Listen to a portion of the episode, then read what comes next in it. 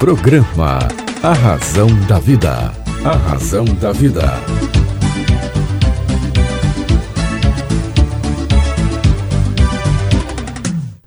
Olá, tudo bem? Fique comigo que eu estarei com você aqui na sua, na minha, na nossa querida Rádio Vibe Mundial. Vibe Mundial 95,7. Pedido, pedido, pedido atendido. Pediu, eu atendo. Banda CB 23, acelerar o tempo.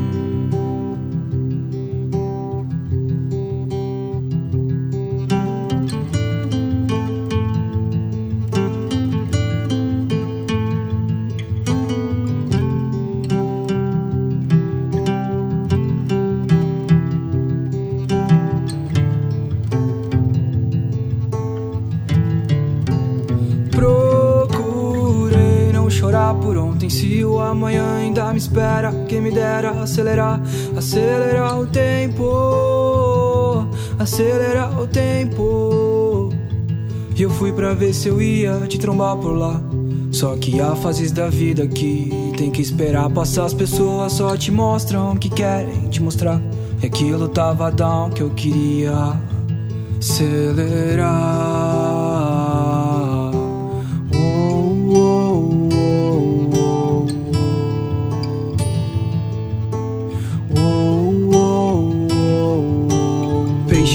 tubarão, tem que nadar com arpão. Quem mais eu vou seguir se não for meu coração? A gente perde pra ganhar e ganha pra perder. Amanhã eu penso em te esquecer. Como eu faço pra fugir da minha cabeça? E o que mais dá pra fazer? A não ser seguir em frente. A não ser seguir em frente. Eu sei que o tempo vai levar tudo que amei e me livrar da dor que acumulei. Por tanto tempo eu, por tanto tempo eu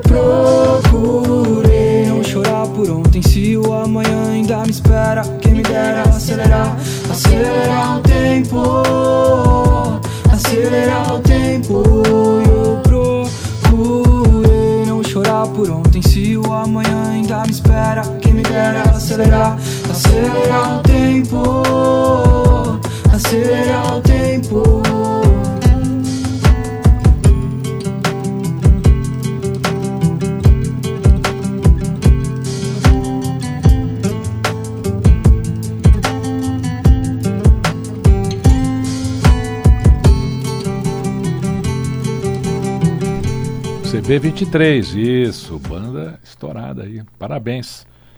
Estão pedindo uma entrevista deles. Gente, tá difícil, a agenda deles está difícil, mas eu vou conseguir um dia. Fiquem tranquilos, tá bom?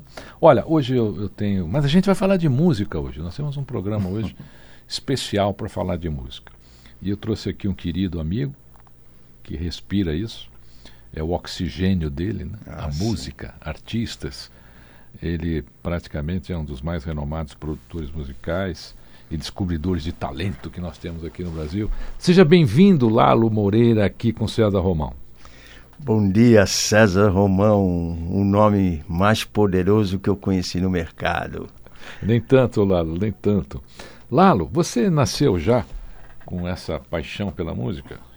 É, César, é Já um, nasceu, já saiu com, com, com violão, já saiu tocando, já É. saiu buscando artistas. foi uma coisa assim, né? Eu tinha uma irmã e um irmão que, quando eu era pequeno, né, já com 5, 6 anos, eles botavam na vitrola alta, aquelas vitrolas antigas do meu pai, e eram tudo metido a roqueiro, mas eu, como pequeno, eu, eu, eu dançava, fazia... E aí meu irmão falou para mim, falou, meu, você nasceu pro negócio, né, Nenê? Ele me chama de Nenê. Nenê, tu nasceu pro negócio. Olha mãe, olha pai. Aí um dia ele me traz um compacto dos Beatles. Aí mostrou para mim e falou, olha, esses caras... E aí eu vi aqueles cabelos, tudo. Aí eu falei, meu Deus do céu, eu sou a cara daquele cara. e a família tirava um sarro. Fala, que? Você é louco? E aí a minha Olha, avó... você se colocar o óculos redondo, passa pelo John, hein? Aí minha avó, no meu aniversário, me deu um violão, com nove anos. Esperou quatro anos, me deu um violão. E aí eu endoidei, né? Eu achei que eu era um dos Beatles e me pus mesmo sem saber tocar nada, eu já, já bagunçava. E aí nunca mais eu quis saber de nada. Estudando dei muito trabalho, sabe? Pra, pra, na escola eu achava que eu era famoso. Eu tudo era da minha mente famoso, né? E os amiguinhos todos viraram meu fã porque eu sempre andava diferente de roupa. Arrumei muito encrenca em colégio. E aí, meu, infelizmente ou felizmente, eu estou feliz com 44 anos de mercado. Lalo, como é que você começou no mercado? Você começou numa gravadora, você descobriu um talento e, e passou a, a empresariar esse talento? É, então é assim, olha, é, eu tenho um tio que até numa entrevista eu pequei, porque esse meu tio é, tinha uma certa.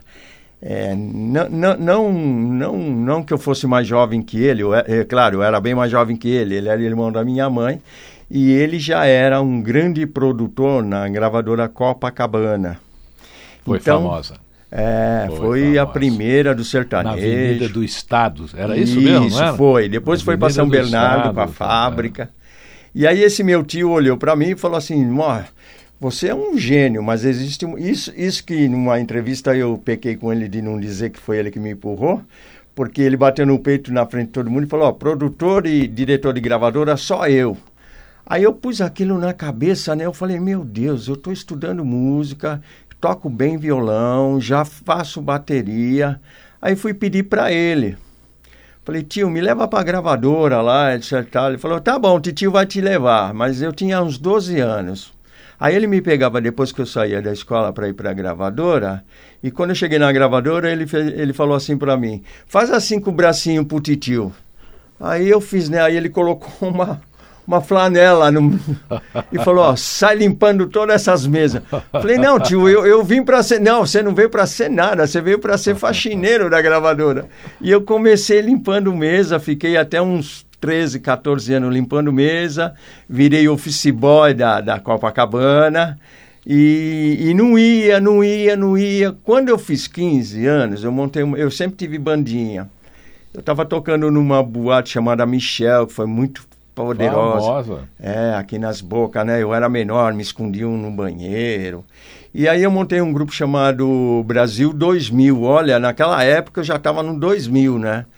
Brasil 2000. E, e aí tinha um cantorzinho lá, um, sabe? Um, um tal de Maurício. E aí nós montamos uma banda, o Maurício cantava e já compunha. E aí o nome dele artístico era Morris Albert. E aí eu levei para Copacabana um conjuntinho para gravar e meu tio foi tirando um por um, inclusive o sobrinho dele, que sou eu, falou: Olha, tá contratado, mas o Morris Albert. E gravou Feelings com ele. E aí eu fiquei meio injuriado, né? Eu falei, pô, mas eu sou seu sobrinho. Ele falou, ó, oh, sobrinho, é o seguinte, você é um. Você nasceu Olha, vai, vai, vai dar uma caçadinha no Feelings aí de Morris Albert. Vou colocar um pedacinho aqui para o pessoal relembrar. Você foi, você foi um grande. Você vai ser um grande executivo, mas cantor. E falei, tio, mas eu canto, eu danço, eu toco. Ele falou, mas você é baixinho. Aí eu fiquei mais invocado, porque o Maurício era da minha altura, né? Ele só não queria falar que eu não tinha coisa para acontecer como artista. Uhum. Aí eu me invoquei, eu falei, quer saber? Eu vou ser o melhor executivo de gravadora. E aí, aí Vamos, fui... matar, vamos matar a saudade do Morris Albert aqui. É, grande. 101 regravação ele tem. Nothing more than feeling. Trying to forget my feelings of love. Teardrops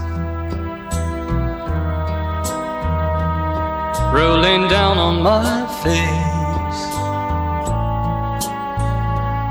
trying to forget my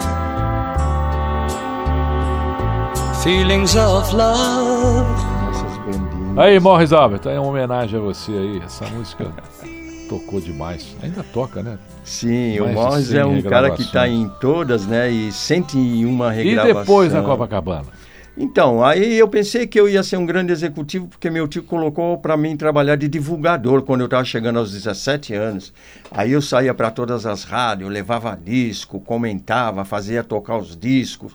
Aí ele me deixou ali três meses só de experiência e falou assim para mim: olha.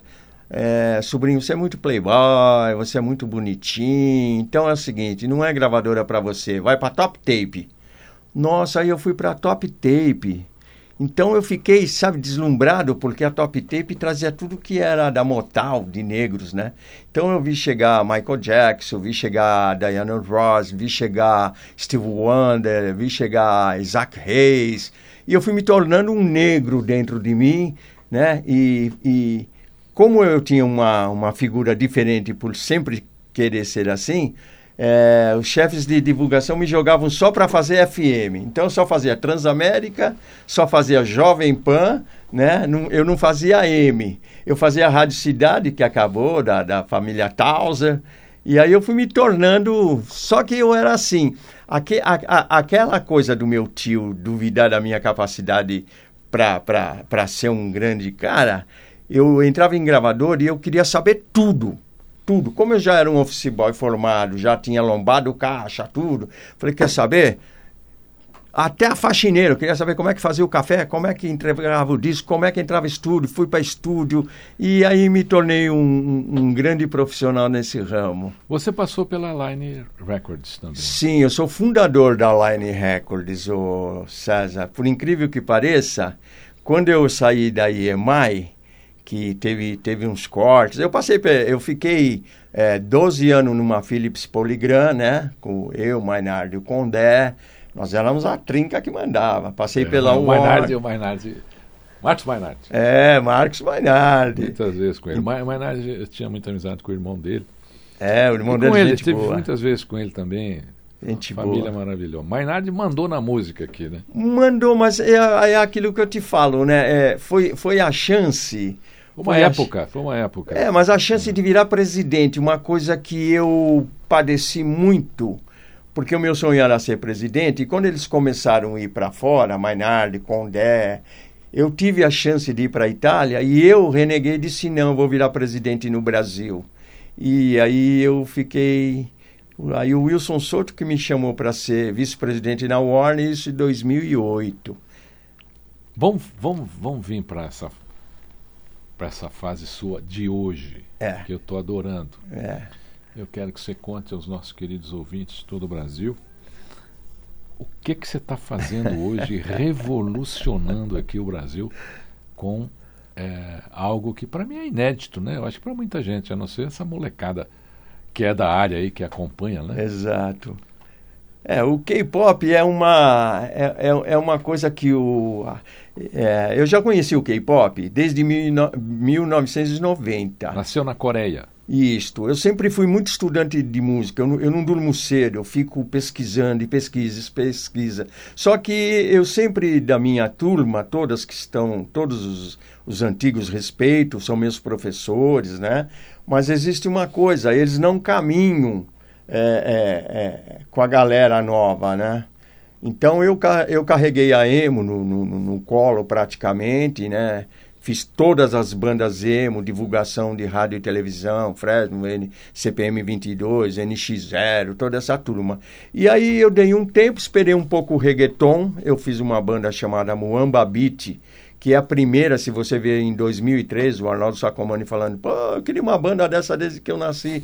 Mas os amigos de rádio falavam, isso é música de segunda, tudo. E eu tinha vindo da Espanha, era uma loucura, né, essa, esse negócio de reggaeton.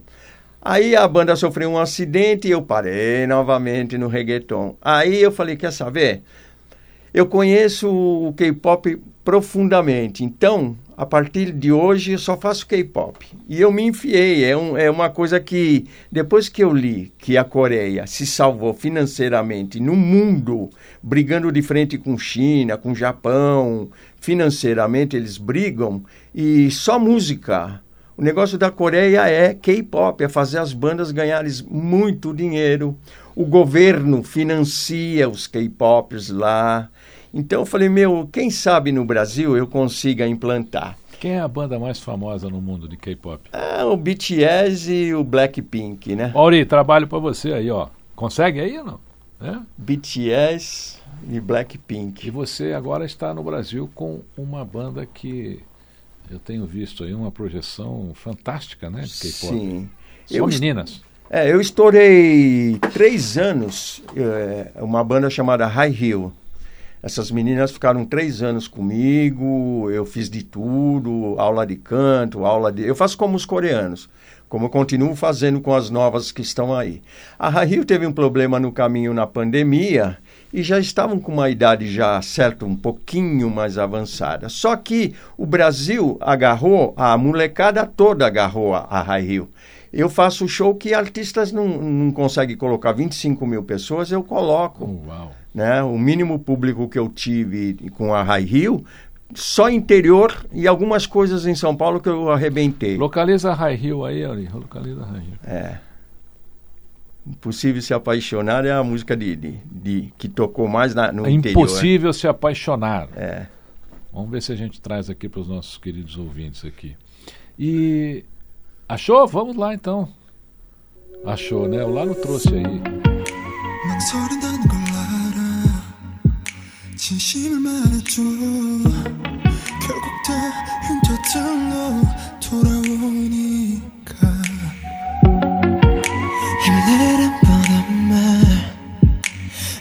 않을 거야. 난 내게 들려줄게 들려줄게. 내가 뭐랬어? 이길 거랬잖아. 믿지 못했어. 이길 수 있을까 이 기적 아닌 기적을 우리가 만든 걸까? 난 여기 있었고 네가 내게 다가와 준 거야 I do believe your galaxy. 듣고 싶은 너의 멜로디 널 은하수의 별들이 너의 하늘이 과연 어떻게 수놓지? 날 절망 끝에. 결국 내가 널 찾았음을 잊지 마넌 철벽 끝에 서있던 내 마지막 이유야. Live. 내가 난게 싫은 날 영영 사라지고 싶은 날 문을 하나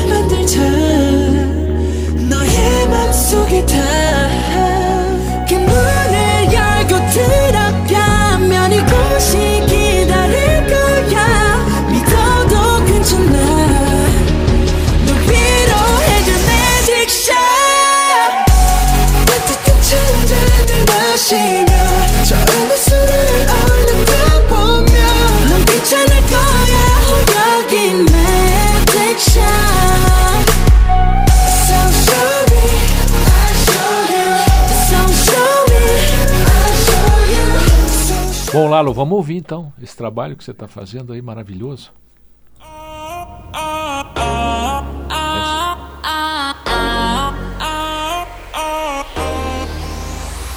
E eu saí, essa noite eu só vou me divertir. Hoje se quer bater de frente, pode vir. Que nada vai me derrubar, me abalar. Pode chegar, mas que sou eu que vou mandar. Mexer contigo e não preciso te tocar. Pode olhar e só pra te lembrar. Eu rebolando concretizo seus desejos. Teu olhar joga sedento nos meus beijos. E quando perceber, não vai saber. Tudo isso porque é, é. a minha nota é te deixar purificado. Já percebi o seu andar descompassado. E se eu me aproximar, posso provar que é impossível não se apaixonar.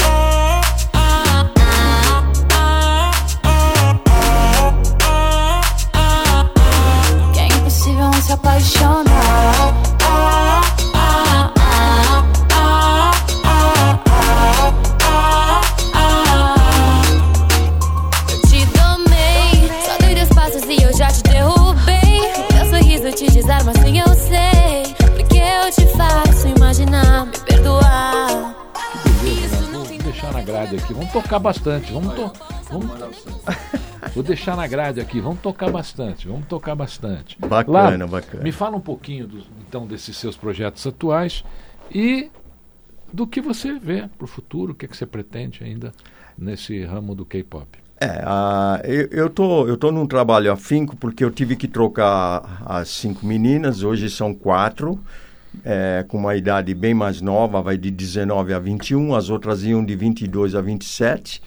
Então, eu estou focado nisso. Eu estou abrindo uma escola de dança, uma escola de canto na, na, no, na, na Anália Franco. Logo mais eu vou estar postando, eu já tenho todo o local, vai ter gravação, vai ter tudo. Então eu vou me dedicar ao K-pop. Sou eu e o Lucas, são duas pessoas. O Lucas tem uma empresa que funciona assim e eu também. Só que eu, tenho, eu sou mais arrojado, porque o Lucas tem 21 anos, eu tenho 68, né? E eu levo para rádio, televisão. Meu negócio não é brincar na internet, né? Como eu fiz com as meninas. As meninas tocaram em 70 rádios, fizeram Que maravilha. 31 Sescs. é, 71 fiz- agora. é. Oi? 71 agora. Tocou hoje aqui, 71. Ah, rádio. ah, é, é, rádio, desculpe ah, o mico aqui. E aí, essa escola minha vai funcionar muito bem. Eu vou buscar a galera aqui. Se você vai no, no Centro Cultural de manhã, sábado e domingo, é só gente do K-pop ensaiando. Então, eu estou montando essa escola, né, que, que vai funcionar, e eu quero arrastar esse público para um local fechado, porque eles ficam na rua ensaiando. Por quê? Porque não tem nenhum local especializado. Então eu vou fazer como a Coreia. Agora eu estou decidido a, a dar uma grande virada no, no, no K-pop brasileiro. Que bom, Lala. Eu desejo muito êxito a você. Sempre que você tiver algum lançamento, né? Tiver Sim. alguma notícia sobre, Sim. sobre esse mundo do K-pop, que é um mundo, né? Não é um mercado. é um mundo, é um mundo. Você esteja aqui com a gente, porque é muito bom trazer às pessoas, né? Uma Sim. nova visão de coisas que estão acontecendo. né? E, e des- desses jovens que estão praticamente, eu não diria eh, ocultos, né? Mas eles Sim. têm um mundinho paralelo ali, que a gente Exato. não tem noção desse mundo paralelo, né? Mas sabe o que me encantou? Que quando eu vou fazer show com a Raí, eu digo assim, nós vamos pro show da Xuxa, porque vai pai, vai mãe, vai vó. Eu vi até papagaio no- nos festivais, nosso, porque é, é matinê, é das 10 às 5, 6 horas, não passa disso. Então não tem briga, não tem nada, a rapaziada se abraça, se ama, é, é uma coisa linda. E, e até vovozinho eu já vi dançando, eu falei, olha aquela senhora lá. Então é muito bacana. Os pais ficam loucos, né? O filho pinta o cabelo, usa umas roupas esquisitas, mas são pessoas do amor e do bem. Que legal. É. Claro, você quer deixar seu, seu site aqui ou um contato Posso para que as pessoas te perturbem um pouquinho aí? Sim. Principalmente quem for da área do K-pop, né? Ou está Claro. querendo, tá querendo entrar nesse mercado? Claro. É, o meu Instagram é Moreira com Y, Moreira com Y, logo em seguida Lalo, L-A-L-L-O. E você pode me achar no WhatsApp, é 11 9 9167 5544. Gente, é, Lalo, eu amei recebê-lo aqui no Obrigado. programa. É, a nossa, a nosso papo está marcado já faz um tempo, a sua agenda é corrida, mas é, volte sempre que quiser. Obrigado, querido. Quando tiver alguma coisa para anunciar, manda aqui. Prazer imenso te receber aqui. Você faz Bacana. parte da história musical desse país. É, a gente tem uma história. e eu tenho certeza absoluta que você tem o amor e o carinho de, de muitos artistas, Sim. até aqueles que você não lançou, mas você passou por essas Sim, gravadoras todas, sim, né? Que, que esses artistas passaram e com certeza você derramou neles o seu bálsamo musical aí e os ajudou na trilha do sucesso. Uma mensagem final, Lalo. Obrigado, viu? Uma Oi. mensagem final. Uma mensagem final é esperança, amor. é, o que passou, passou da, da, da pandemia, mas acho que todo mundo se cuidou. Eu quero muito amor para esse Brasil e que a juventude é, pense numa coisa. Largue de qualquer bobagem, venha para a música, venha para o esporte, que é o caminho. Que bonito. Você ouviu aqui uma linda entrevista com Lalo Moreira, esse grande homem do mundo da música aqui no Brasil. A gente volta, semana que vem a gente volta. Lembre-se que a promoção do best-seller internacional A Semente de Deus está valendo. Você adquire o exemplar do livro A Semente de Deus, que já conquistou diversos países, e você recebe autografado na sua casa. A aquisição é feita através do meu site, cesarromão.com.br. Você terá em sua biblioteca um best-seller internacional autografado, tá bom? Eu vou autografar, eu quero autografar para você. Fique comigo, que eu estarei com você, aqui na sua, na minha, na nossa querida Rádio Vibe Mundial. Programa A Razão da Vida. A Razão da Vida.